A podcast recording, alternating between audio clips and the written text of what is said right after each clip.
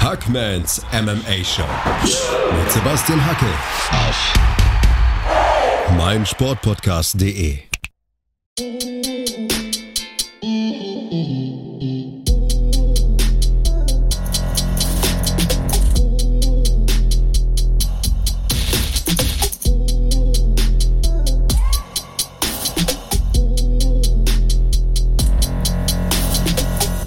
Hallo da draußen und herzlich willkommen zu einer weiteren Episode von Hackmans MMA Show auf meinsportpodcast.de. Heute bei mir zu Gast die deutsche MMA-Kämpferin Katharina Lehner. Hallo Katharina. Hallo, grüß dich. du kommst aus der Oberpfalz. Endlich mal jemand mit bayerischen Wurzeln hier im Podcast. Also das sehe ich wirklich sehr, sehr gerne.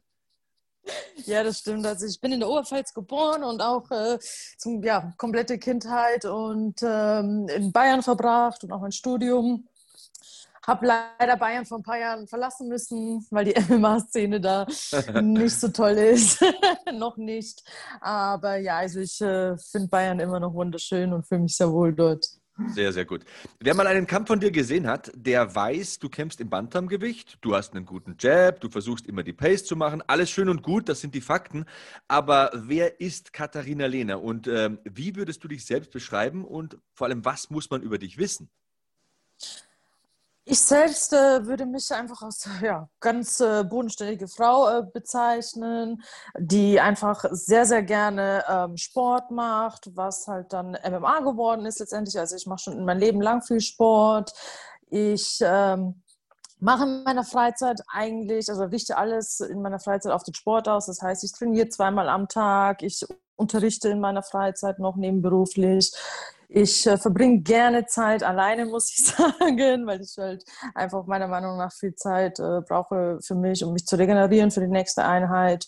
Und ja, ansonsten, ja, das Typische, denke ich mal, was alle machen. Ich gehe gern essen, gerne mal ins Kino und verbringe viel Zeit mit meinem Hund. Jetzt kann man ja wieder ins Kino gehen. Ne? Ich habe Gutscheine zugeschickt bekommen. Endlich. Ah, also diese Corona-Zeit, äh, die hat es schon in sich. Egal. Yeah. Letzte Woche habe ich mit GMC-Boss Özhan Altintasch über dich gesprochen. Der hat dich sehr gelobt. Ähm, aber du bist nicht nur in Deutschland bekannt, du warst eine Zeit lang in den USA. Hast du da mal daran gedacht, in den Staaten zu bleiben? Ja, also ich habe ja seit 2016 äh, alle Kämpfe in den USA gemacht. Ich war ja bei Invicta unter Vertrag, war auch bei der Ultimate Fighter war letztes Jahr auch ähm, von Ende Januar bis Sommer komplett in den Staaten und spiele immer wieder mit den Gedanken komplett USA oder halt ähm, doch immer mal ab und zu nur hin. Es gibt sehr viele Vorteile, die man einfach als, Athlet dort hat. Man wird halt auch geschätzt, egal welchen Sport man macht. Ich als Frau habe zum Beispiel viel mehr Trainingspartnerinnen. In Deutschland ist es ja eher mau. Aber es gibt natürlich auch Nachteile dort. Ne? Hm. Ja, da steckt sehr viel drin in dieser äh, Aussage. Das möchte ich mal der Reihe nach abarbeiten. Du warst äh, Teil der Ultimate Fighter Reality TV-Serie, Staffel 28, glaube ich, war es, ne? Also ja. Team Gastelum gegen Team Whittaker damals. Was kommt dir da als erstes in den Sinn, wenn du an diese verrückte Zeit zurückdenkst? Als erstes kommt mir in den Sinn, dass es einfach eine der, die beste Zeit in meinem Leben war, ein Teil davon auf jeden Fall. Cool. Ähm, ja, also es, am Anfang war ich so ein bisschen skeptisch, hm, will ich das, mache ich das, aber letztendlich bin ich echt froh, dass ich es gemacht habe. Weil es erstens natürlich eine gute Chance ist, es ist ja so mit die größte Reality-Show überhaupt in den Staaten und vor allem auch, wenn man mal sechs Wochen Zeit für sich hat. Man hatte in sechs Wochen nicht die Möglichkeit, mit Angehörigen zu sprechen. Man hat äh, nicht die Möglichkeit, Fernsehen zu sehen. Äh, ja, man hat eigentlich komplett überhaupt keinen Kontakt zur Außenwelt. Man weiß auch gar nicht, was passiert irgendwo anders. Und ähm, ich, also ich habe das wirklich richtig wertgeschätzt. Also das ist ja auch irgendwie surreal. Also ich bin überhaupt kein Freund von Reality-TV-Formaten, aber Ultimate Fighter habe ich eigentlich immer geschaut, weil das, ist ja auch noch diese Komponente, das sind professionelle Sportler. Irgendwann muss der eine gegen den anderen kämpfen und äh, wie leben die so? Wie kommt der eine oder andere auch oder die eine oder andere zurecht mit diesem Umstand, wie du so gesagt hast, also abgeschnitten zu sein von der Außenwelt, keine Kommunikationsmöglichkeit zu haben, überhaupt nicht zu wissen, was geht außerhalb meiner Blase ab. Das Konzept hat mich dann schon interessiert. Und ähm, ja, wie, wie war das denn eigentlich? Ich glaube, das war ja die erste Staffel, wo Männlein und Weiblein unter einem Dächlein waren, oder? ja, also äh, es ist, ein, also es war ganz normal, es war jetzt nicht, oh Gott, das sind Männer und wir sind mit denen zusammen in einem Haus. ja, man, man, man, musste auch vorher unterschreiben, äh, dass man keinen Geschlechtsverkehr im Haus hat und so weiter. Echt? Ja, und ähm, aber es war wirklich sehr, sehr entspannt und ich glaube, es war auch dadurch so entspannt, dass es eben auch gemischt war. Dass jetzt nicht 16 mhm. Frauen da waren, sondern ähm, dass halt eben das gemischt war. Es gab eigentlich nie wirklich Stress, es war immer entspannt. Lag vielleicht auch an den Leuten, vielleicht hatte ich auch Glück, dass ich ähm, ja, mit relativ entspannten äh, Kämpfern dort war. Aber ja. Wer waren denn so deine besten Freunde oder hast du zu irgendwelchen Leuten aus dieser Zeit noch Kontakt? Ja, also ich habe sehr viel äh, Kontakt zu Penny noch, Penny Kensiert. Dann ähm, zu Maurice Green. Ah ja. Und äh, zu Josh, der jetzt auch vor zwei Wochen, glaube ich, nochmal bei Dana White äh, Contender Series gekämpft hat mhm. und letztendlich jetzt äh, auch seinen UFC-Vertrag bekommen hat. Genau. Ach schön, wenn da die Kontakte bestehen bleiben. Ja. Ähm, die Trainer, also Kevin Gastelum stelle ich mir mega relaxed vor. Ja, also das ist so, das ist jemand, mit dem man wirklich jeden Tag Zeit verbringen könnte. Mega so ein Bärchen, so ein Kuschelbär genau, ist das. Ja, mega, mega lieb, sehr hilfsbereit, ganz entspannt, auch lustig und also wie gesagt, das ist sehr, sehr, sehr angenehmer Mensch. So in diesen dunklen MMA-Portalen hat man gelesen, dass Robert Whittaker nicht so der sympathische Typ sein soll. Gar nicht, leider. also, also, ich war, also als ich dann, äh, wir haben ja erst vor Ort erfahren, wer die äh, Coaches sind. Und ich äh, dachte natürlich, ja, ich will zu Whittaker, das ist der Champ, der ist bestimmt cool, der kommt ja auch sehr sympathisch rüber in seinen Interviews. Ähm, hat sich aber leider anders herausgestellt. Also er war, das hat auch dann jeder gesagt, er hatte irgendwie auch gar keinen Bock, wirklich mit uns zu trainieren. Ähm, er war sehr hochnäsig und arrogant. Ein Beispiel zum, äh, war zum Beispiel, die hatten ja diese ähm, Coach Challenge, wo beide fünf Kilometer laufen mussten, also Calvin und äh, Whittaker. Mhm. Und ähm, der, der gewinnt, bekommt äh, 10.000 Dollar und wir vom Team, vom Gewinner, bekommen jeweils noch 1.500. Und dann hatte der Witt, ja, war gutes Taschengeld noch zusätzlich. Und äh, Whittaker hatte halt gewonnen. Und ich weiß, die Lia Letzen meinte dann zu ihm so: Hey Robert, so cool, dass du gewonnen hast. Jetzt kann ich zwei Monate lang meine Miete bezahlen vor den 1500. Oh, und dann, mein, mm, und dann meint, ja, voll. Und er meinte nur, er meinte dann so zu ihr, so, ich habe das nicht für dich getan oder irgendjemand anderes hier, ich hasse einfach nur zu verlieren. Heftig. Und so Sachen, ja, so Sachen halt kamen ein paar Mal von dem und wo ich dachte, das ist halt einfach nicht cool. Mhm. Ja, so ein extremer Wettkämpfer, so schätze ich ihn schon ein. Ich glaube, so außerhalb seiner Familie, es, es, es denke ich schon ein starker Familienmensch, hat er auch gesagt im, in der Fight Week letztes Mal. Ähm, da war ich äh, live in der Leitung für der Zone. Ja. Ähm, aber ich glaube, außerhalb seiner Blase ist ihm recht viel wurscht, wie wir in Bayern sagen. Ne? Also, ja, so kam es auch wirklich an. Ja, ja, gut. Ja. Ähm, ist so, ne? Menschen kannst du nicht ändern. Vor allem mit dem Alter sind die nicht mehr so flexibel. Ja. Aber was mich so interessieren würde, ich stelle mir das mal so am eigenen Leib vor. Ich habe noch nicht so äh, richtig darüber nachgedacht, aber wenn du jetzt so in so ein Haus gesperrt bist, sechs Wochen lang, ich meine, da sind ja überall Kameras, oder? Mhm. Du bist konstant immer verkabelt, man kann immer hören, was du da machst und tust. Genau, also du, wir hatten ja diese Kette, das war dieses, äh, dieser Oktagon. Genau. Die mussten wir ja immer tragen, außer natürlich beim Schlafen. Und Kameras waren überall außer im Badezimmer. Also, also das heißt, ich sage jetzt einfach mal ein ganz, ganz blödes Beispiel, weil mir nichts anderes einfällt. Wenn du jetzt mal die Achseln rasieren willst, dann musst du ja nicht äh, deine Kette und äh, mit reinnehmen und dann wirst du auch dabei nicht gefilmt. Also die Kette hast du wahrscheinlich schon dran. Ne? Die haben wir eigentlich so zum Duschen halt nur runtergetan. Ja. Aber gefilmt, wenn du jetzt im Badezimmer bist, wirst du nicht. Nein. Okay. Äh, das ist ja schon mal etwas. Ansonsten trotzdem eine krasse ja. Erfahrung, denke ich. Ne? Ähm, ja. Gibt es da irgendwelche großen Learnings, wo du sagst, also jede Erfahrung hat ja immer positive Dinge und äh, du sagst ja auch, äh, war die beste Zeit meines Lebens. Gibt es irgendwelche großen Learnings, die du für dich rausziehen konntest? Also was ich einfach feststellen konnte, wenn du sechs Wochen lang kein Smartphone hast und auch zum Beispiel Nachrichten nicht siehst, also Nachrichten sind ja immer meistens negativ. Ne? Es wird ja Stimmt, sehr selten ja. positiv berichtet.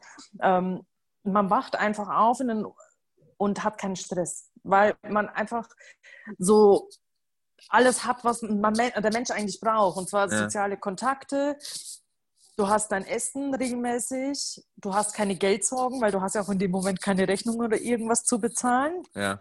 Ähm, du hast ein Dach über dem Kopf. Also wir hatten natürlich eine schöne Villa mit Pool. Noch besser. Und, ja, und also ich zum Beispiel für mich wichtig, ich hatte Training. So, das sind eigentlich so die Grundsachen, äh, die ich halt so im Leben brauche und die alle abgedeckt waren und wo man einfach merkt, so man äh, kann halt mit so wenig Sachen glücklich sein. Hm. Ja, also hört sich vielleicht auch blöd an, aber ich habe heute meine Kinder aus dem Kindergarten abgeholt. Und man kann sehr viel lernen von Kindern. Die sind mit so wenig zufrieden. Also wenn das Spielen cool war mit den Freunden und dann haben sie mit der Kindergärtnerin eine Eidechse gefangen in einem Eimer und haben die Eidechse beobachtet. Das sind so einfache Dinge, aber die haben kein Smartphone, wie du sagst, die müssen keine Rechnungen aufmachen, die müssen nicht äh, ihren E-Mail-Eingang checken und ihr Postfach ausleeren. Und diese ganzen Stressoren, die wir so haben in unserer Welt, die wir uns vielleicht auch oft selbst auferlegen, weil man muss aktiv sein in den sozialen Medien und man muss dem zurückschreiben und hier antworten. Die sind so glücklich mit so einfachen Dingen und äh, ich erkenne mich da sehr gut wieder. Also ist irgendwie, glaube ich, ganz ein reinigender Prozess, wenn man mal sechs Wochen diese ganzen Außeneinflüsse nicht hat und sich einfach nur auf seinen Beruf, auf seinen Sport konzentrieren kann und äh, die Umwelt auch mal vielleicht ein bisschen bewusster wahrnimmt, oder?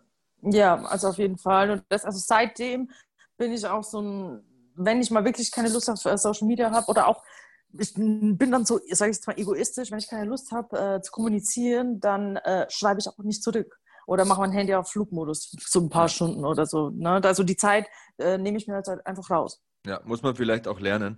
Ähm, du warst ja, wie gesagt, lange in den USA. Du hast trainiert bei Jackson Winklejohn. Das ist ja so ein Elite-Gym. Ähm, da kommen sehr viele Kämpfer raus. Zum Beispiel eine meiner persönlichen Lieblingskämpferinnen, da mache ich ja auch keinen Hehl draus. Holly Holm finde ich super sympathisch. Ähm, hattest du mit ihr mal zu tun? Ja, für 1000 Dollar kann ich dir auch ihre WhatsApp-Nummer schicken. ich bin verheiratet und sittlich gefestigt. ähm, ja, also so, wir hatten, also wir hatten dort zwar sehr, sehr viele Frauen, ähm, aber so Holly und ich waren eigentlich so Haupttrainingspartner, weil es einfach auch von der, von, äh, weil sie auch im Bantamweight kämpft, was mich immer noch schockiert, wenn ich sie in echt sehe. Aber ja, sie ist sehr groß, sehr stabil. Sie ist jetzt auch nicht dünn oder so. Sie ist halt einfach eine sehr, sehr stabile, kräftige Frau ähm, und hat entsprechend auch schon ein Alter. Ne? Ich glaube, sie ist 39 ja. jetzt 30. mittlerweile. Genau. Man weiß ja, ne, wenn man älter wird, ist ja auch nicht mehr so einfach, so fit zu werden, auch Gewicht zu machen. Und genau, also wir waren eigentlich so, ja, ich hatte jeden Tag mit ihr zu tun. Ja, das ist cool. Und äh, konntest du mithalten im Training, Hand aufs Herz?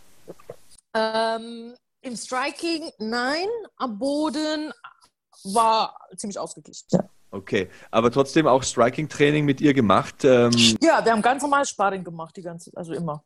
Dienstag und Donnerstag. Die Hände sind schon Elite, oder? Ich meine, sie war ja mehrfache Weltmeisterin, auch außerhalb des MMAs im Boxen. Ähm, Glaube ich, hat da schon richtig gut was drauf, ne? Ja, und sie schlägt halt auch wirklich hart. Ne? Also ich habe ja schon oft auch mit Frauen trainiert und natürlich gekämpft mhm. und das ist nochmal ein Unterschied. Was eigentlich krass ist, also, weil wenn du ihre UFC-Karriere so siehst, sie ist ja mehr so ein Volume-Striker, sie gewinnt ja mehr über die Punktzettel und wenn du mal siehst, du sagst jetzt, die schlägt richtig hart, wie hart dann so eine Amanda Nunes eigentlich schlagen muss. Ne? Die, die ja. bietet die Leute in 40, 50 Sekunden um. Also wenn man an den Cyborg-Kampf denkt, also ja. da war ich auf der Couch, ich hatte Angst. Da habe ich gedacht, alter Schwede, ja. die hat jetzt die Frau weggehauen, vor der irgendwie 15 Jahre jeder weggelaufen ist. Und ja. das hat nicht, mehr, ich weiß nicht, wie lange es gedauert hat, also, aber es war, war ja innerhalb der ersten Runde, da war ja ratzfatz aus, wie hart die dann schlagen muss. Also, das ja. ist wirklich beängstigend. Also, ich glaube auch, dass momentan ähm, niemand am Ende Nunes das Wasser reichen kann. Also, weder im Bantamgewicht noch im äh, Federgewicht. Ja. Und ähm, war sehr, ich war selber auch, ich war Cyborg, ich kenne Cyborg ja auch persönlich. Mhm. Ähm, hab die auch getroffen und hatte mit ihr Kontakt. Und für mich war die seit Jahren so meine Lieblingskämpferin. Also Cyborg war ja auch so mit der Grund, weshalb ich gesagt habe, okay, ich will auch MMA kämpfen. Cyborg ja. und äh, Gina Carano war nämlich der erste Frauenkampf, den ich gesehen hatte, damals bei Strikeforce. Und ähm, ich bin halt einfach so auch menschlich ein Fan von Cyborg. Und ich hatte so fast Tränen in den Augen, als äh, sie ausgenockt wurde oh. von Amanda Nunes. Ja, es hat mir richtig leid getan und weil ich es halt auch einfach nicht erwartet habe. Also ich, ich dachte glaube, schon, es ich, glaube, in der Deutlichkeit, Ich glaube, in der Deutlichkeit hat das keiner erwartet. Also man wusste, ja, Amanda Nunes ist gut drauf und wen die alles weggenietet hat, aber dass sie so von, sowas von kurzen ja. Prozess macht, ich glaube, das hätte keiner vorher gesagt. Also ich war auch wirklich, ich war schockiert und war ein bisschen traurig.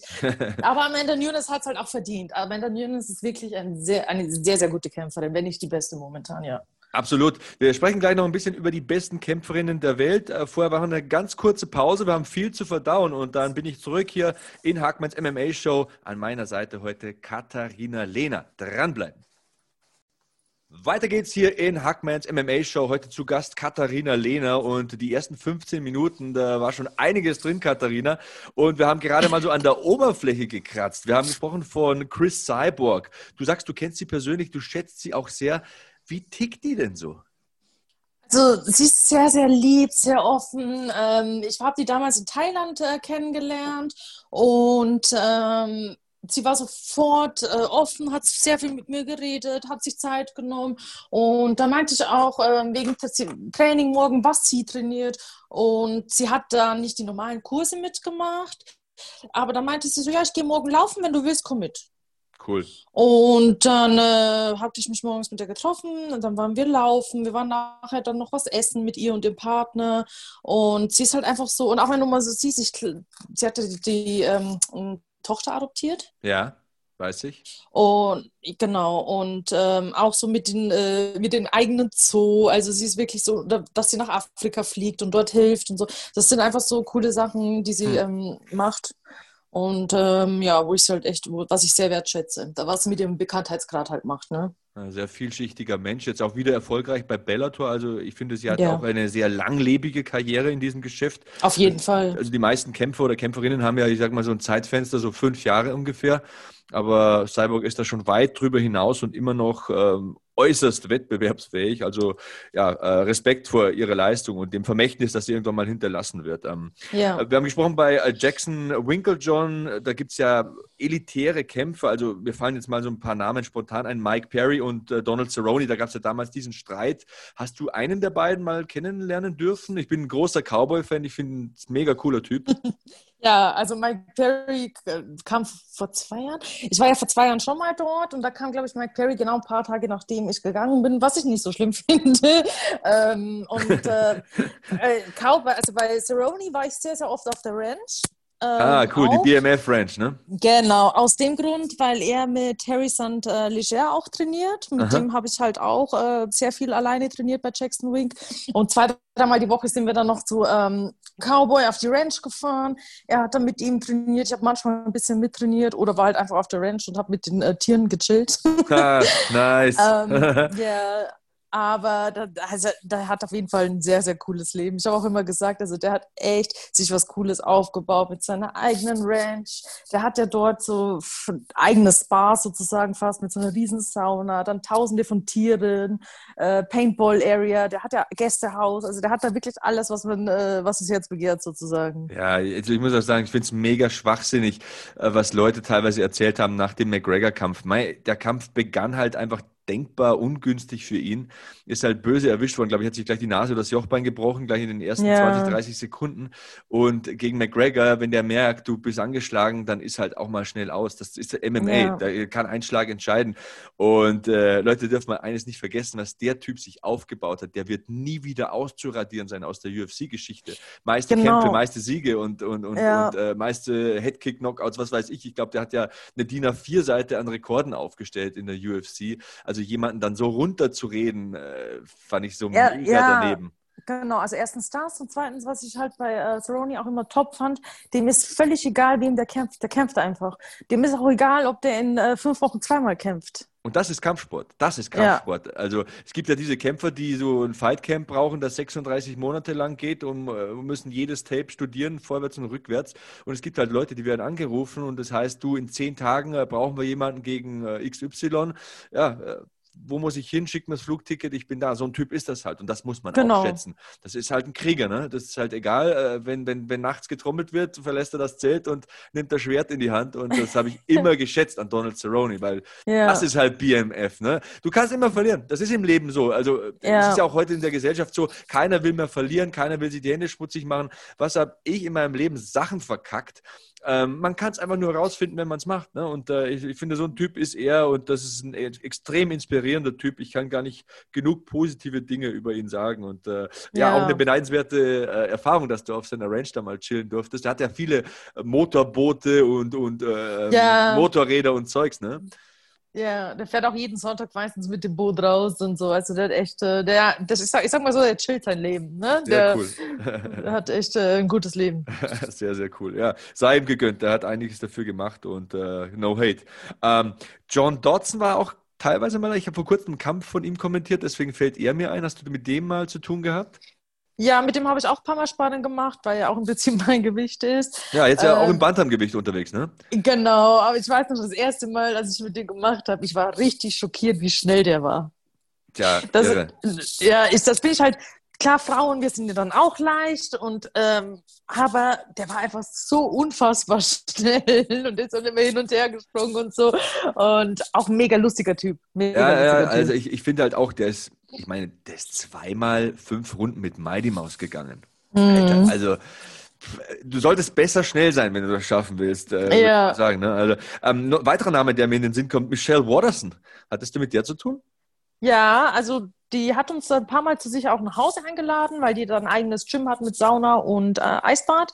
Bei der waren wir auch ein paar Mal. Auch eine, äh, wirklich eine sehr, sehr liebe Frau. Sehr, sehr Mhm. lieb. Cool. Äh, Diego Sanchez ist mittlerweile, glaube ich, nicht mehr da, ne?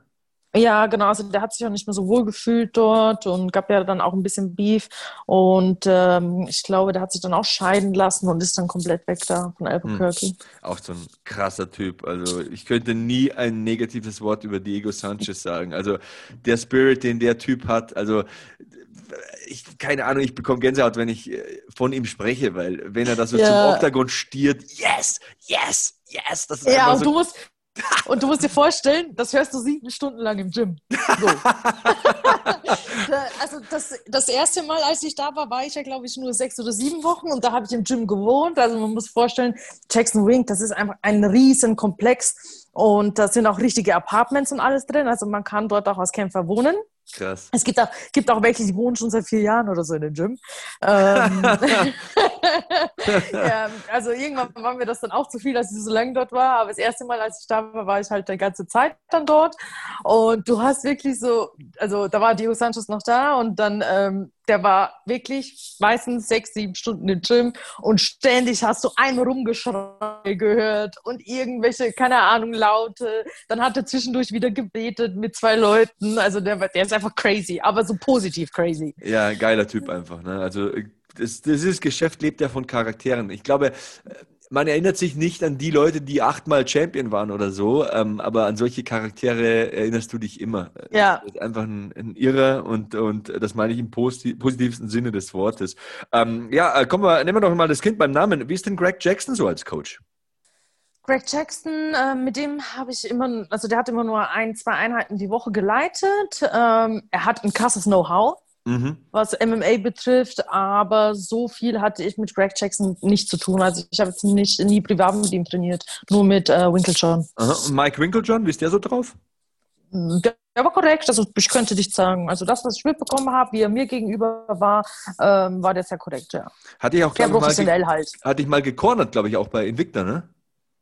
Nee, er hat mich vorbereitet, ähm, aber ich, das war, als ich die ersten sechs Wochen, das erste Mal sechs Wochen da war und ich war so ein bisschen, also er hatte gefragt, ob er mitkommen soll und ich war so, hm, ich weiß nicht, ich kenne halt seine Stimme noch nicht und ähm, ich finde halt so fünf auf sechs Wochen Training mit jemandem und dann direkt in die Ecke, Hm. ähm, würde ich halt lieber nochmal die Leute nehmen, mit denen ich seit Jahren trainiere. Und er hatte gesagt, das findet, findet er ähm, also überhaupt nicht schlimm und er kann das absolut, äh, absolut nachvollziehen. Und er würde mir auch empfehlen, nächstes Mal länger zu kommen, wenn er mit in die Ecke kommt. Aha. Ähm, wie würdest du das beschreiben, das Verhältnis, das man mit Menschen hat, die hinter dir stehen in deiner Ecke bei einem Kampf?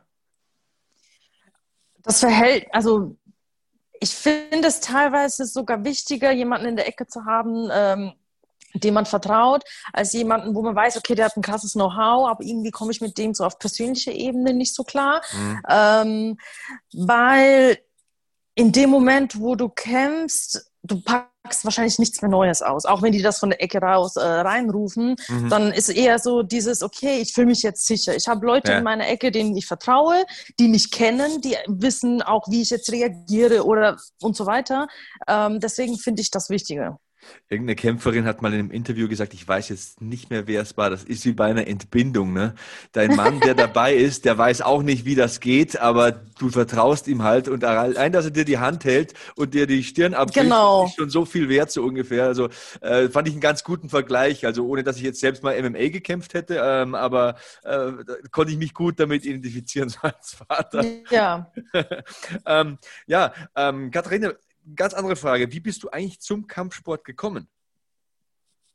Ähm, ich würde jetzt nicht mal sagen zufällig. Mein Vater hat früher irgendwann mal ein bisschen geboxt. Mhm. Und ich fand halt als Kind, das, mein Vater hat auch immer Boxen geguckt und ich fand das immer voll cool und äh, wollte auch immer boxen.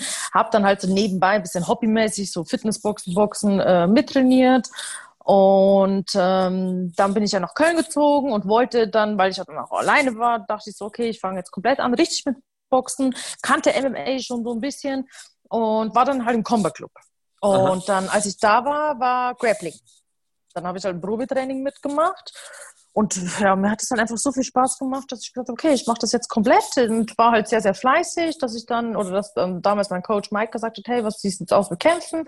Und dann wollte ich auch unbedingt kämpfen und ja, so bin ich, bin ich eigentlich dazu gekommen. Ähm, wo trainierst du derzeit? Wie teilst du das Training auf und äh, was sind so ein bisschen deine Stärken für die, die ich noch nicht kenne?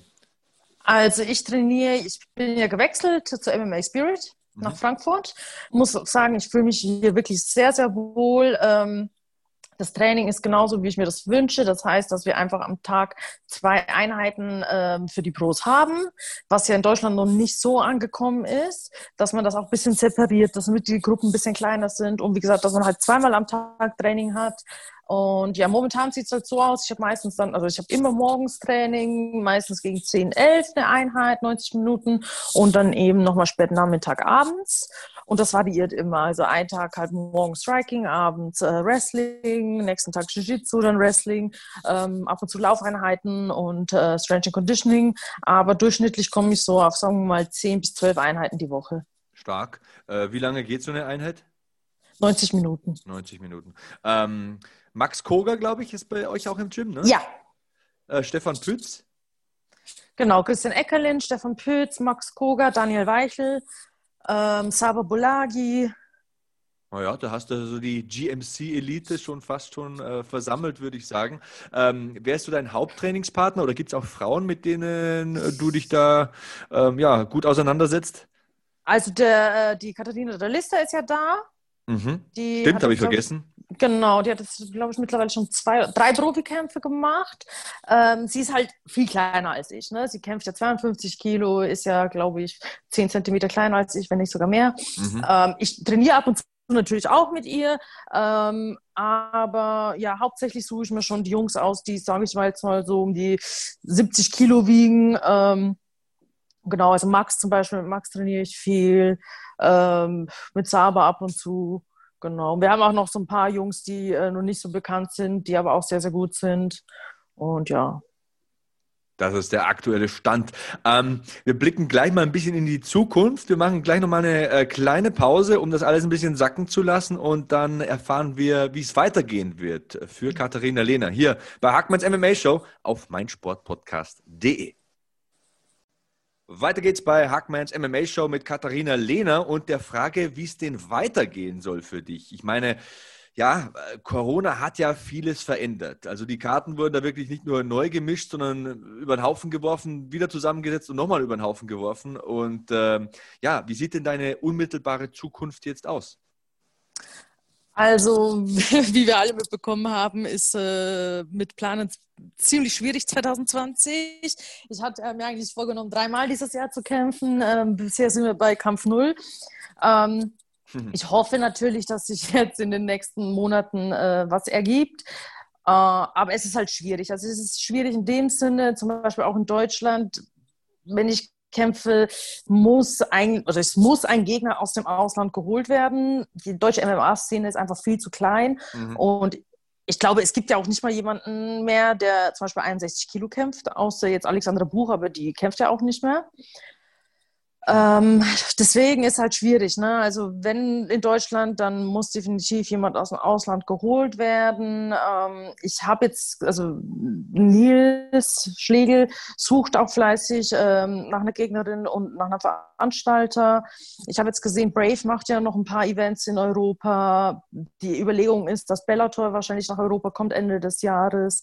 Ähm, aber wie gesagt, es steht halt noch nichts fest und ich hoffe jetzt mal so ab auf Oktober, November auf jeden Fall. Ja, komische, komische Zeit. Ähm, du warst äh, bei einer Bilanz von sieben Siegen, keine einzigen Niederlage. Ähm, dann gab es diesen Invicta-Titelkampf, da hast du dich gut präsentiert, leider verloren. Ähm, ist das immer noch ein Ziel, Invicta-Champion zu werden und vielleicht dann ja, auf lange Sicht in die UFC zu kommen? Ja, auf jeden Fall. Also wie gesagt, das ähm, ich würde gerne wieder bei Invicta kämpfen, äh, wenn die Einreise irgendwann wieder möglich ist in die USA für mich. Mhm. Momentan geht es ja leider nicht. Ähm, Wäre aber auch natürlich offen, jetzt äh, woanders zu kämpfen. Ich meine, Invicta ist ja nicht der einzige Weg in die UFC. Aber wenn ich natürlich einen Titelkampf nochmal bekomme, äh, mache ich den sofort. Hast du mal, natürlich hast du, hast du mit Dana White zu, zu tun gehabt äh, bei der Ultimate Fighter Reality TV Serie? Ja, also der war ja jede Woche da und ähm, ich fand ihn sehr sympathisch. Also, ne, das ist ja so, manche finden den katastrophal, manche äh, ja nicht. Ich fand ihn sehr, sehr sympathisch. Ich muss dir ganz ehrlich sagen, wenn der seinen Mund aufmacht und eine Rede hält, das ist einfach, man bekommt Gänsehaut. Mhm. Ne, also das ist zum Charakter. Und ähm, auch so war sehr korrekt, sehr nett, sehr freundlich. Am letzten Tag hatte uns ja alle zum Essen eingeladen, waren wir essen. Dann waren wir noch zusammen mit ihm im Stripclub. Also ähm, war. Ehrenmann. Also, ja. leider, leider, leider waren nur nackte Frauen, aber war okay. naja, ähm, Mai. Man muss die Feste feiern, wie sie fallen. Ja, nee, also war auf jeden Fall eine gute Zeit und ich könnte jetzt gar nichts Negatives äh, über Dana White berichten. Ja, er hat eine enorme Präsenz, finde ich. Und ähm, ob man ihn mag oder nicht, das muss jeder selbst entscheiden. Da will ich auch gar keinen beeinflussen. Aber ich finde, er hat enormes geleistet. Ich glaube, die UFC als Sportmarke, vor allem in dieser Corona-Zeit, hat sich so dermaßen gut positioniert und präsentiert, so professionell. Ähm, das war ein großer Gewinn sogar. Äh, oder das ist vielleicht doof ausgedrückt, aber ich denke, die UFC, um es besser zu formulieren, war ein Gewinner dieser Situation. Oder wie siehst du es? Ja, auf jeden Fall. Und einfach, dass er so als oder dass die UFC als einzige Veranstaltung es auf die Reihe bekommen hat, zum Beispiel dieses Fight Island zu machen, das ist einfach eigentlich ein Wahnsinn während einer Pandemie. So, ja. ne? Und ähm, ich finde es auch super, dass sie sich einfach so viel Mühe geben, dass äh, die UFC-Kämpfer oder viele davon trotzdem noch kämpfen können, weil halt auch viele davon leben und äh, darauf angewiesen sind zu kämpfen. Und äh, kann man auf jeden Fall hoch anrechnen. Das ist eine gute Vorlage, äh, davon leben können. Das ist ein gutes Stichwort. Ähm, du hast gesagt, du arbeitest auch als Trainerin. Aber wie schlagen sich die MMA-Kämpferinnen hier in Deutschland durch? Ich meine, durch Corona konnte man lange Zeit nicht kämpfen. Können die von Sponsorengeldern leben?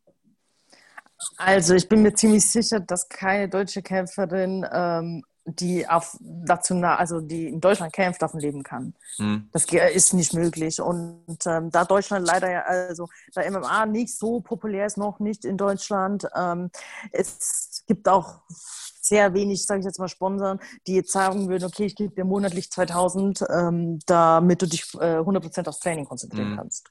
Ah, okay, verstehe.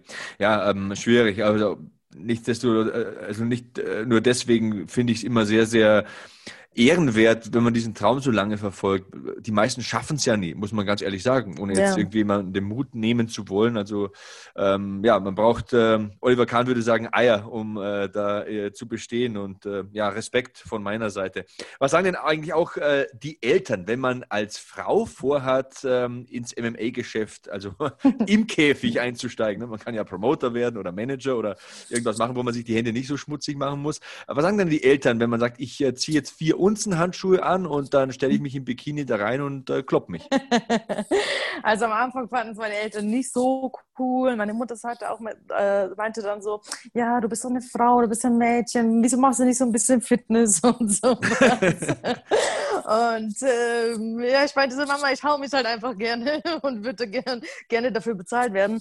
Ähm, nein, also am Anfang waren sie nicht begeistert und jetzt finden die das mega cool. Aha. Die also die gucken auch UFC-Kämpfe zum Teil und haben einen UFC-Fight Pass-Zugang und äh, schauen auch meine Kämpfe, ja.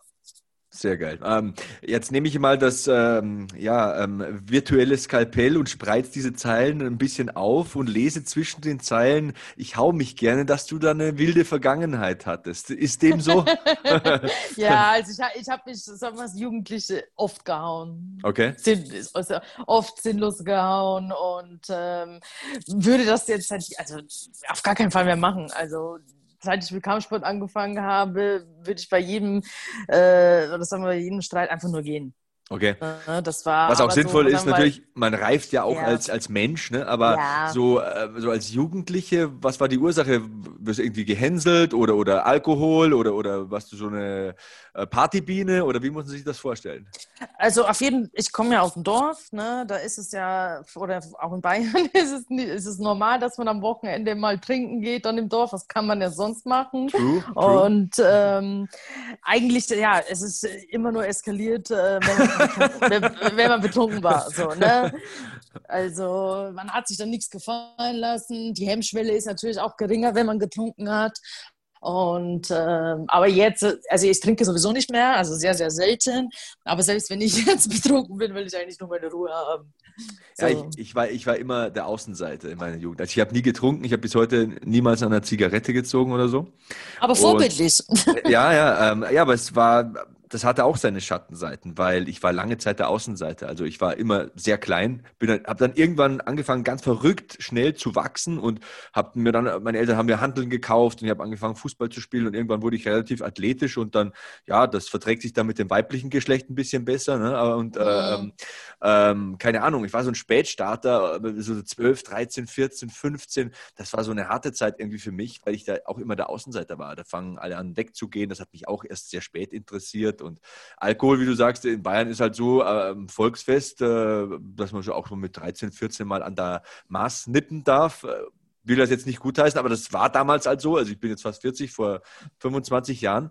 Und ja, ich verstehe das schon. Also wie du sagst, ne? also ist halt eine relativ wilde Jugend gewesen, aber irgendwann reift man irgendwie auch. Und äh, wenn du zurück an die Vergangenheit denkst, oder sagen wir mal so, wenn du zurück in die Vergangenheit reisen könntest, welchen Ratschlag würdest du der jungen Katharina geben?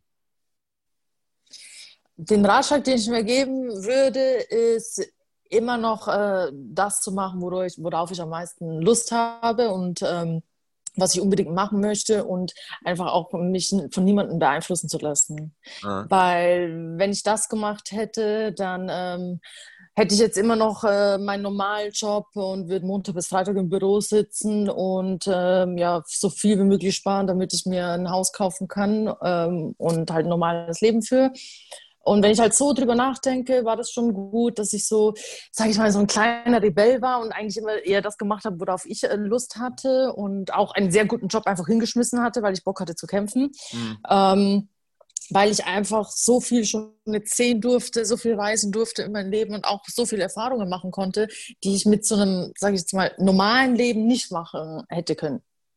Dein Freundeskreis hat sich ja sicher auch äh, verändert durch ja, die Affinität dann zum Kampfsport und dass du einfach mehr Sport gemacht hast und weniger Party gemacht hast wahrscheinlich, oder? Ja, extrem. Also ähm, mein kompletter Freundeskreis äh, sind eigentlich fast alles Sportler. Hm. Na, entweder sie trainieren auch mit mir im Gym sogar oder machen halt irgendeinen anderen Sport. Aber wir, also die, ja, die Verbindung, die wir haben, ist auf jeden Fall Sport. Äh, triffst du heutzutage noch öfter mal Freunde von früher? Gar nicht. Also zum Beispiel mit ähm, Leuten aus Bayern habe ich gar nichts zu tun. Heftig. Ähm, ja, und äh, aber natürlich meine Freunde in Köln. Zum Beispiel Jonas Billstein ist einer meiner besten Freunde, aber halt auch ein Kämpfer und Athlet und Coach. Ähm, also mit den Leuten aus Köln habe ich sehr, sehr viel Kontakt, eigentlich täglich Kontakt und fahre auch regelmäßig nach Köln. Aber in äh, Bayern, nein, habe ich äh, zu niemandem Kontakt. Jonas Außer zu meiner Familie. Jonas kämpft, glaube ich, am 5. oder 6. September. 5.9. genau bei MMA Live. Ach, cool. Ja. Wirst du da vor Ort sein? Ich äh, plane momentan zu fahren, ja. Also ich cool. muss mich jetzt, ich muss jetzt äh, noch gucken, wie das ja ist wegen Corona, ne? Ja, wie viele Leute dahin dürfen und so weiter. Aber der Plan ist, dahin zu fahren, ja. Ich habe äh, heute mal durch deine Insta-Story geswiped und mir ist aufgefallen, du bist sehr tierlieb. Ja. wer, wer, wer, wer ist denn da im Zentrum deiner Aufmerksamkeit? Das ist Toffi, das ist äh, mein zweieinhalbjähriger äh, Zwergspitz, den, ja, den ich mir vor ja, über zwei Jahren geholt habe. War mit die beste Entscheidung, äh, die ich getroffen hatte. Also ich wollte schon immer irgendwie einen Hund haben und dann ähm, bin ich, äh, habe ich eine neue Wohnung gehabt in Köln mit eigenem Garten. Also die Wohnung ist sehr, sehr schön gewesen. Bin ich ein bisschen traurig, dass ich die kündigen musste. Ähm, und ich dachte dann so, okay, jetzt hast du einen Garten, jetzt erfüllst du dir deinen Wunsch und holst dir einen Hund. Ich, also ich wollte schon immer einen Hund, auch als Kind, aber meine Mutter wollte nie einen. Und ähm, habe mir dann Toffi geholt. Ja, und hatte die erste Woche, nachdem ich den geholt habe, so fast eine Depression, wie, Oh. glaube ich, Schwangere auch haben. Weil ich dachte so, oh Gott, mein Leben ist jetzt vorbei, ich kann nirgends mehr wohin. So. Ich muss die ganze Zeit auf den Hund aufpassen. Und ähm, ja, aber das hat sich sehr schnell gelegt. Ja, das, ich wollte jetzt schon sagen, also instinktiv, wenn man mit anderen Eltern redet, warte mal, bis er in die Schule kommt, aber naja, äh, ist immer noch ein Hund, ist immer noch ein Hund. Ja. Ja, ähm, gleich gehen wir in die Championship Rounds hier mit äh, Katharina Lehner und äh, stimmen zum Endspurt an. Vorher noch eine kurze Pause und dann geht's weiter hier bei Hackmans MMA Show auf meinsportpodcast.de. Ding, ding, ding. Letzte Runde hier bei Hackmans MMA Show auf meinsportpodcast.de. Eine sehr gut gelaunte Katharina Lehner äh, heute zu Gast. Macht sehr viel Spaß mit dir zu sprechen. Da merkt man halt, die Bayern, die Bayern sind halt Entertainer. Ne? Sagen wir so, wie es ist. Ja, ich sage immer, ich bin ein Sonnenkind. Äh, Bist du auch Fußballfan? Nein.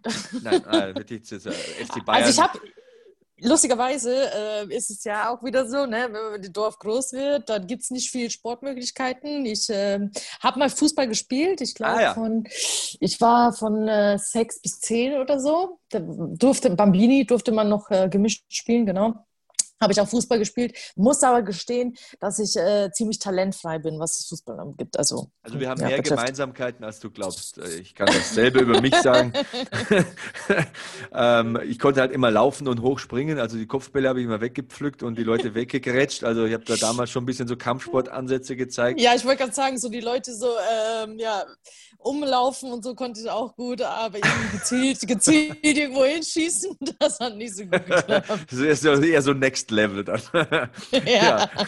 Aber wer, wer will dem Mädchen eine rote Karte geben? Ne? Also kann man sich halt auch mehr erlauben. Ja, das stimmt. Das stimmt. Ja, ähm, ein Mädchen, über das wir vorher gesprochen haben, äh, Holly Holm, die kämpft ja auch demnächst, ist mir gerade eingefallen. Und zwar in der Nacht äh, vom 3. auf den 4. Oktober, glaube ich. Ne? Irene Aldana steht da ihr gegenüber. Wie lautet denn da dein Tipp? Ich glaube, dass Holly Holm nach Punkten gewinnt. Aha. Ja, wäre so ein klassischer Holly Holm, ne? Andere Genau, also die, ja, die Irene, äh, die ist ja auch eine sehr gute Strikerin, aber ich sehe da Holly Holm trotzdem vorne. Holly Holm ist auch äh, sehr tierlieb. Ich sehe auch immer bei Instagram so ihre Stories. Also ich glaube, ich hat 50 Motorroller gefühlt und, und einen Haufen Tiere, oder? Ja, also die hatte, die hatte ja immer so eine alte Katze, die die regelmäßig äh, geschert hat. Ähm, ich, ich glaube, letztes Jahr ist die dann leider verstorben und jetzt hat sie sich einen Hund geholt. Müsste, glaube ich, sogar ein Australian Shepherd sein. Aha. Und ähm, der ist auch immer fleißig mit dem Gym, was ich so sehe. Und ja, ist auf jeden Fall auch tierlieb. Äh, Holly Holm betätigt sich immer handwerklich, also die baut immer Regale und solche Sachen. Letztens hat sie sich so eine Kartoffelkanone gebaut, habe ich gesehen bei Instagram. Also das scheint ein sehr aufgeweckter Mensch zu sein. Warst du bei ihr auch mal zu Hause oder so, bei Barbecue oder hat er auch mal um die Häuser gezogen? Nee, zu Hause war ich, äh, war ich nie bei ihr. Sie ist halt auch relativ viel immer unterwegs. Ich weiß, ein paar Mal habe ich sie gefragt, ob sie mit ins Kino möchte, weil wir dann, also wir sind regelmäßig ins Kino gegangen, ein paar Leute aus Jackson Wink, aber hat so leider nicht funktioniert. Ähm, wir haben uns ein paar Mal auch getroffen bei ähm, Watterson zu Hause, Mhm. aber das war's. Ja, tanzen tut sie auch gerne, das sieht man bei TikTok. Ähm, wo ähm, kann man dich finden in den sozialen Medien? Also die Hörer sollen dich auch ein bisschen unterstützen, ne? Ihr wisst, was ihr zu tun habt. Genau, also Instagram natürlich, ganz normal Katharina Lehner. Bei ähm, Twitter, KL Women MMA, könnt ihr mir gerne folgen. Und äh, einen TikTok-Kanal habe ich tatsächlich auch. Aber ich musste gestehen, dass ich einfach zu faul bin, um irgendwelche Videos äh, da hochzuladen. Also ich bin sehr, sehr aktiv äh, bei Instagram und das ist eigentlich so mein Hauptfokus und äh, Twitter, aber TikTok und Facebook, da ähm, man sieht halt so 12-, 13-Jährige, die da fleißig in TikTok-Videos posten und auch aktiv sind. Ähm, also ich denke schon, dass die Altersgruppe da ein bisschen eine andere ist. Ich würde mal so sagen, von 13 bis 18. Da bin ich leider ein bisschen entfernt. Ähm, ich auch, ich auch. Gibt es momentan irgendwelche Projekte noch, über die du sprechen kannst, über die du sprechen möchtest? Kämpfe stehen ja keine unmittelbar an. Also momentan ist der Fokus wirklich auf ähm, zu ja, besser werden, da ich ja wie gesagt auch das Team gewechselt habe, ein bisschen mein Kampfstil versuche umzustellen, ähm, vor allem mit meinem neuen Coach äh, Wally. Aha. Das ist einfach so das Projekt, das alles noch zu verfeinern, äh, zu verbessern, fit bleiben, falls sich spontan etwas ergeben sollte. Und ähm, ja, momentan versuche ich natürlich auch sehr viel ähm, Training zu geben, weil ich auch einfach die Zeit habe. Ähm, genau. Ja, hört sich alles sehr interessant an. Ähm, zum Abschluss musst du mir noch eines versprechen, Katharina. Wir haben ja heute erstmal so ein bisschen an der Oberfläche gekratzt, ähm, einige Persönlichkeiten äh, durchgekaut, ähm, die du kennst und kennenlernen durftest. Ähm, du musst auf jeden Fall nochmal wiederkommen, das musst du mir versprechen. Ja, sehr gerne. Vor allem, wenn es da News gibt ne, zu deinem nächsten Kampf. Was wäre ja. so ein Datum oder wo, was wäre so ein äh, Rahmen, wo du sagst, ja, in so und so vielen Monaten möchte ich wieder kämpfen? Wahrscheinlich am liebsten sofort, oder? Also ich sage jetzt mal allerspätestens Oktober. Okay, okay. Will ich unbedingt kämpfen, ähm, aber wollen und äh, können ist natürlich so eine Sache. Aber also wenn ich es mir wünschen könnte oder da, dann Oktober. Okay. Ja, wir drücken auf jeden Fall die Daumen, dass diese komische Zeit bald ein bisschen in den Griff kommt. Also ich glaube ja nicht so recht dran, dass es äh, ja, bahnbrechend besser werden wird in den kommenden Monaten. Ich ja. glaube, das wird uns noch ein bisschen verfolgen, aber wir müssen einfach positiv bleiben, einfach nach vorne schauen, positiv denken. Ich glaube, das ist das Einzige, was man tun kann. Ja, ich meine, man hat die Wahl, also man kann ja nur entweder positiv oder negativ denken und äh, man sollte auf jeden Fall immer das, das Positive wählen. Ähm, auch noch so eine Abschlussfrage von mir. Du hast äh, lange Zeit in München gewohnt. Ich war auch äh, zwölf Jahre lang beruflich in München tätig. Äh, welche Erinnerungen hast du an die Landeshauptstadt Bayerns? Also München ist, finde ich, mit die schönste Stadt äh, in Deutschland. Sehr sauber, sehr viele Grünflächen, ähm, sehr teuer. oh ja, oh ja. Aber ich fand München immer wirklich sehr, sehr schön. Und vor allem auch die Umgebung. Also du fährst 20 Minuten und hast wunderschöne Natur. Ne? Auf jeden Fall. In die Berge fahren und so weiter. Bist ja. du jemand, der so gerne hiked, wie die Amerikaner sagen? Mm. Nein, also ich äh, mache das, aber ist jetzt nicht so, dass ich sage, ich mache das jetzt jedes Jahr. Ähm, ich liebe Städtetrips. Ah ja. Also ich bin nicht jemand, der jetzt irgendwo hinten in Urlaub fliegt und da zwei Wochen am Strand liegt. Da kriege ich die, also das ist für mich so Katastrophe, da bleibe ich lieber zu Hause. Also ich bin, ja, ich mag, ich mag gern Sightseeing und äh, bin gern unterwegs, wenn ich im Urlaub bin. Welche Lieblingsstädte hast du? Also in Europa finde ich Barcelona wunderschön. Sehr schön, ja. Ja, Wien gehört zu meinen Lieblingsstädten. Mhm. Ähm, ja, das sind eigentlich so die zwei in Europa, die ich sage, die sind so mit am schönsten. Ähm, ansonsten finde ich Asien sehr, sehr schön. Ne? Würde, also ich wollte dieses Jahr eigentlich noch nach Bali. Ah, schön. Und ähm, dieses Jahr war, also dieses Jahr war geplant Costa Rica, Jamaika und Bali. Aber das wird äh, mal gucken, ob das noch was wird, eins von allen dreien. Ja, also ich merke schon aus ähm, deiner Stimme, da schwingt so die Flexibilität. Ich entnehme diesen Aussagen, dass du relativ ungebunden bist. Also es gibt ja bestimmt auch viele Hörer, ähm,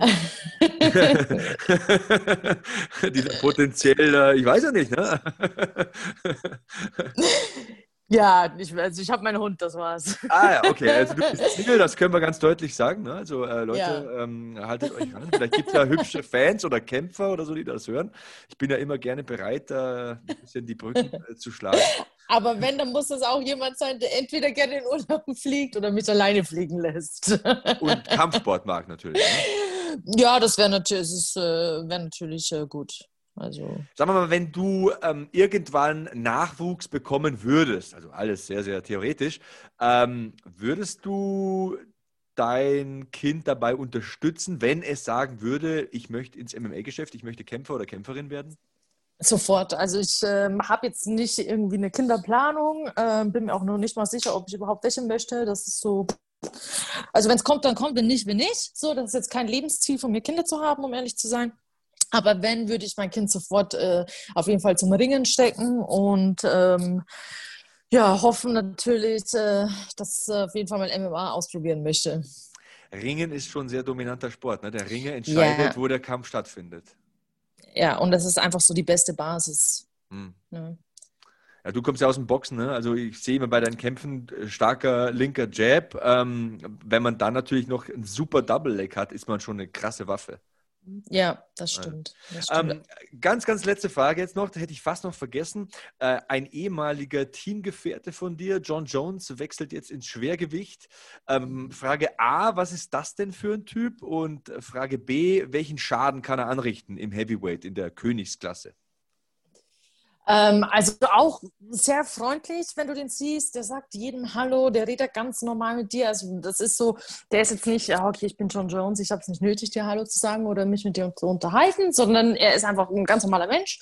Ähm, hat natürlich so auch so ein paar seine Sachen privat, ähm, die alle auch mitbekommen, sei es mit, mit irgendwelchen äh, Drogen, Alkohol oder äh, die Sachen im Stripclub. Und, aber ich sage mal so, es sind alles nur Menschen. Er hat leider halt eine Vorbildfunktion, weil er so bekannt ist. Ähm, aber es gibt wahrscheinlich auch äh, Gründe, warum er sich so ab und zu dann halt falsch verhält. Ihn im Schwergewicht sehe ich irgendwie, aber ehrlich gesagt nicht. Echt? Das ist eine Außenseitermeinung. Also alle bisher im Podcast haben gesagt, oh, John Jones, technisch so gut, so begabt, der, der haut da auch alle weg ich muss sagen, ich ähm, sehe ihn da auch nicht so dominant wie im Halbschwergewicht, nee. weil im Schwergewicht hast du halt Leute wie in Ganu, die dich mit einem Schlag vernichten. Da kannst du vier Runden vorne liegen. Und das hat zum Beispiel Alistair Overeem gesehen, ne? der hat den dominiert, äh, oder Rosenstreuk gegen Overeem zum Beispiel hat äh, Rosenstreuk bis zum Ende der fünften Runde dominiert. Dann trifft ihn Rosenstreuk einmal, Overeem fällt um, verliert den Kampf und äh, da gelten halt andere Gesetze, glaube ich. Genau, das sehe ich halt auch so beim, im Schwergewicht, auf jeden Fall. Hm, also wir dürfen gespannt sein. John Jones. Ja. Also ich bin es ja immer, ich kann das ja immer gar nicht glauben, als er das damals erzählt hat, dass er damals in dem Kampf, äh, oder bei dem Kampf äh, in Brasilien so sieben, acht Tage vorher kokst. Alter, du, du kämpfst im Halbschwergewicht gegen irgendwelche trainierten Killer, du bist der Champion und du, du, du lebst so ein Leben, dass das passt doch gar nicht. Ja, also ich, ich habe da schon viel, viel noch ganz, ganz andere Sachen gehört und mitbekommen. Der hat auch einmal in Las Vegas gekämpft, ist Freitag, war die Waage, ist Freitagabend feiern gegangen bis Samstag 6 Uhr morgens und hat Samstagabend gekämpft. Wie also bitte? Ich, ja, also für mich ist das so Hut ab. Ne? Also, ja, natürlich. Ich meine, das ist ja nicht für beim Fußball in der Kreisliga, wo du halt am Samstag Party machst, schläfst dann bis mittags und spielst dann Fußball. Das ist halt Kampfsport, ja. ne? auf ja, höchstem ja. Niveau. Also, Eben, deswegen sage ich auch gut ab. Also ich will, entweder er ist so gut, weil er wirklich so nach dem Motto, I don't give a fuck, ich habe das beste Leben und bin trotzdem krass ist. Oder er wäre halt vielleicht sogar noch besser, wobei besser kann man eigentlich, wenn man schon Jones ist, gar nicht mehr sein, sage ich jetzt mal so. Er ja. ist ja extrem dominant oder war sehr, sehr dominant im Halbschwergewicht. Ähm, aber ja, er, also er, er, zieht durch. Ne? Also ich glaube, der wird auch äh, mit Fahne noch kämpfen und gewinnen. Ne? Braucht der das, dass er vielleicht, also ist der so auf der einen Seite so extrem fokussiert, dass er das braucht? Oder äh, was ist deine Einschätzung? Schwierig. Also ich weiß, er war ja so, sagen wir mal, sehr jung, schon sehr bekannt, äh, sehr wohlhabend. Ich weiß nicht, ob das halt jedem auch gut tut. Ne? Ja, also gut. in dem Sinne, ne? das ist halt nicht jeder kann damit umgehen, äh, dann so einen Bekanntheitsgrad zu haben. Ne? Hm. Ja, er gibt ja immer so den geläuterten Familienvater, der sich sozial engagiert und so, aber ich kenne jetzt nicht persönlich, aber allein die Tweets sind teilweise so unbeholfen, dass ich sage, ich kaufe das einfach nicht ab, Mann. Also das, mm. das ist so, so aufgesetzt. Du bist das nicht. Wahrscheinlich, mir wäre es wahrscheinlich sogar lieber, der wird die Sau so richtig rauslassen und das sagen, was er denkt.